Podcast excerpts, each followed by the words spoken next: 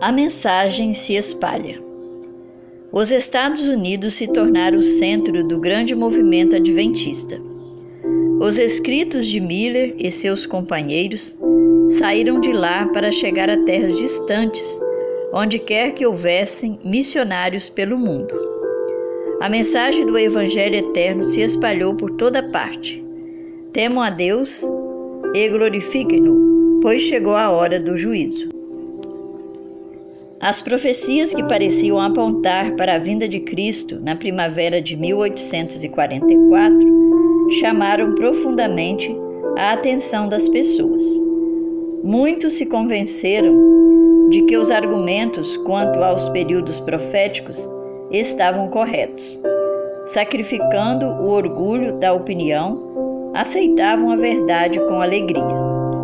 Alguns ministros deixaram salário e igreja para se unir à proclamação da vinda de Jesus.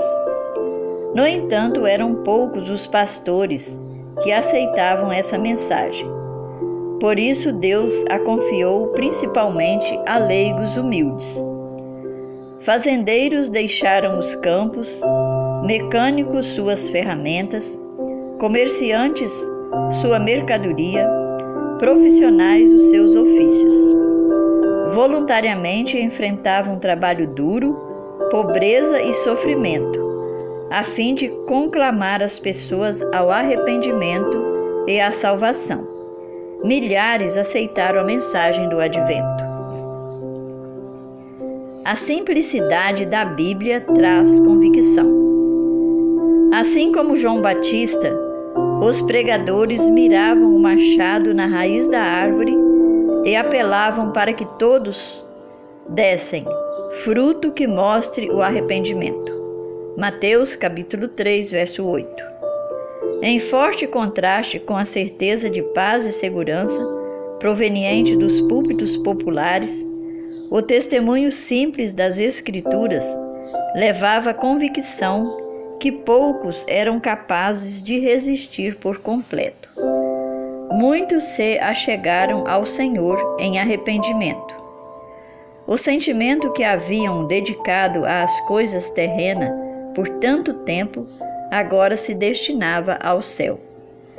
Com o coração abrandado e submisso, uniram-se na proclamação da mensagem. Temam a Deus e glorificam-no, pois chegou a hora do seu juízo. Pecadores perguntavam em lágrimas: Que devo fazer para ser salvo? Aqueles que haviam sido desonestos estavam ansiosos para consertar as coisas.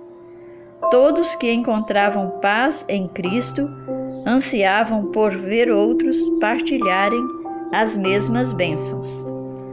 O coração dos pais se voltou ao dos filhos, e o coração dos filhos ao dos pais. Malaquias capítulo 4, versos 5 e 6. Barreiras de orgulho e relutância foram derrubadas. As pessoas faziam confissões sinceras. Em toda parte, corações suplicavam diante de Deus. Muitos lutavam a noite inteira em oração para ter a certeza de que seus pecados haviam sido perdoados, ou pela conversão de parentes e vizinhos. Todas as classes, ricas e pobres, altas e baixas, estavam ansiosas por ouvir o ensino do segundo advento. O Espírito de Deus deu poder à sua verdade. As pessoas sentiam a presença de santos anjos nessas reuniões e muitos se uniam aos fiéis todos os dias. Multidões imensas ouviam em silêncio as solenes palavras. Céu e terra pareciam se aproximar um do outro. As pessoas voltavam para casa com louvores nos lábios, e o alegre som ecoava pelo ar silencioso da noite. Ninguém que tivesse participado daquelas reuniões conseguiria esquecer as cenas do mais profundo interesse. Oposição à mensagem. A mensagem de um momento definido para a vinda de Cristo despertou forte oposição de muitas pessoas em todas as esferas da sociedade, do ministro no púlpito ao mais ousado e rebelde pecador. Muitos afirmavam que não eram contrários à doutrina da segunda vinda, apenas objetavam ao tempo definido. Mas o olho de Deus que tudo vê lia o coração de cada um. Aquelas pessoas não queriam ouvir que Cristo viria julgar o mundo com justiça. Suas obras não passariam na inspeção do Deus que sonda o coração e tinham medo de encontrar seu Senhor. Assim como os judeus na época do primeiro advento de Cristo, aquelas pessoas não estavam preparadas para receber Jesus. Além de se recusar a ouvir os argumentos claros da Bíblia, ridicularizavam aqueles que aguardavam o Senhor. Satanás escarneceu de Cristo, dizendo que seu professo, professo povo o amava tão pouco que não queria que ele voltasse. Aqueles que rejeitavam a fé do advento costumavam usar o argumento: Ninguém sabe o dia nem a hora. A passagem bíblica diz: Quanto ao dia e a hora ninguém sabe, nem os anjos do céu, nem o filho, senão somente o Pai. Mateus capítulo 24, verso 36. Aqueles que aguardavam o Senhor dava uma explicação clara desse versículo e mostravam com toda a clareza como seus oponentes usavam de maneira equivocada. Uma declaração do Salvador não deve ser usada para invalidar outra. Embora ninguém saiba o dia nem a hora de sua vinda, somos instruídos a saber quando ela está próxima.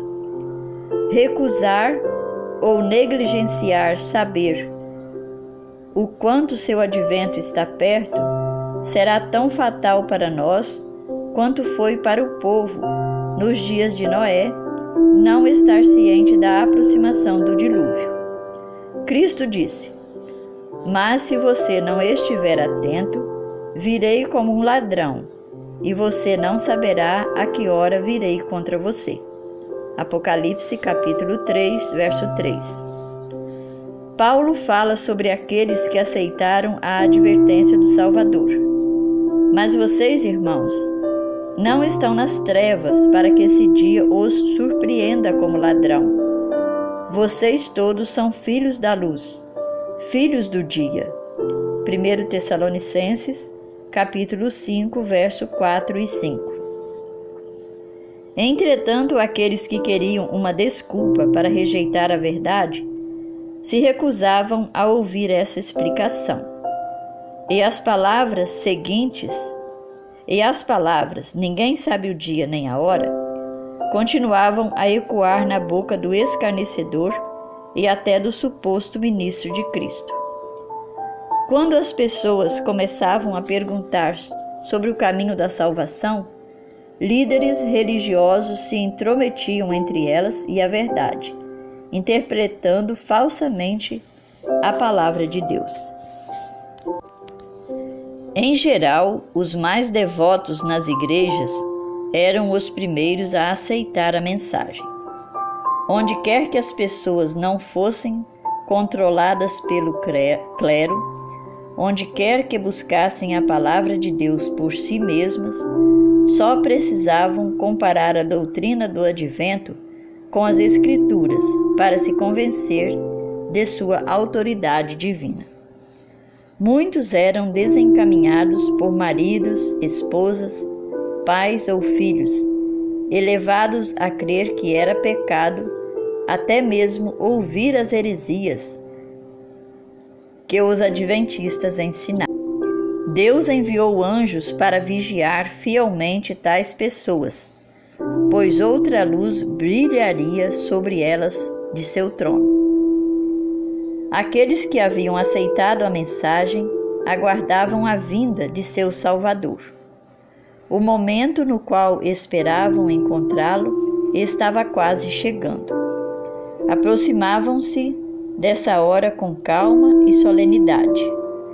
Ninguém que tivesse passado por isso seria capaz de esquecer aquelas horas preciosas de espera. Algumas semanas antes do tempo, a maioria deixou de lado as atividades mundanas.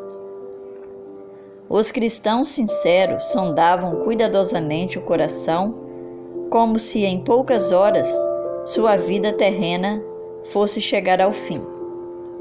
Ninguém preparou roupas de ascensão, mas todos sentiram necessidade de encontrar a certeza eterna de que estavam prontos para o encontro com o Salvador.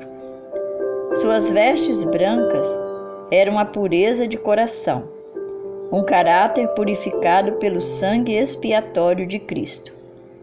Ah, se tão somente o povo de Deus ainda demonstrasse a mesma busca de coração e a mesma fé intensa. Deus deseja provar seu povo. Sua mão cobriu um erro no cálculo dos períodos proféticos. O momento de expectativa, isto é, que Cristo voltaria na primavera de 1844, passou e Jesus não voltou. Aqueles que aguardavam o Salvador sentiram amargo desapontamento. No entanto, Deus estava provando o coração daqueles que afirmavam estar aguardando sua vinda. Muitos haviam agido por medo. Tais pessoas declararam que nunca tinham acreditado que Jesus, que Cristo viria. Estiveram entre os primeiros a ridicularizar a tristeza dos verdadeiros fiéis. Mesmo assim, Jesus e todo o céu olhavam com amor e simpatia para os fiéis desapontados. Se o véu que separava o visível do invisível pudesse ser afastado um pouco, esses cristãos leais teriam visto anjos se aproximando deles para protegê-los das flechas de Satanás.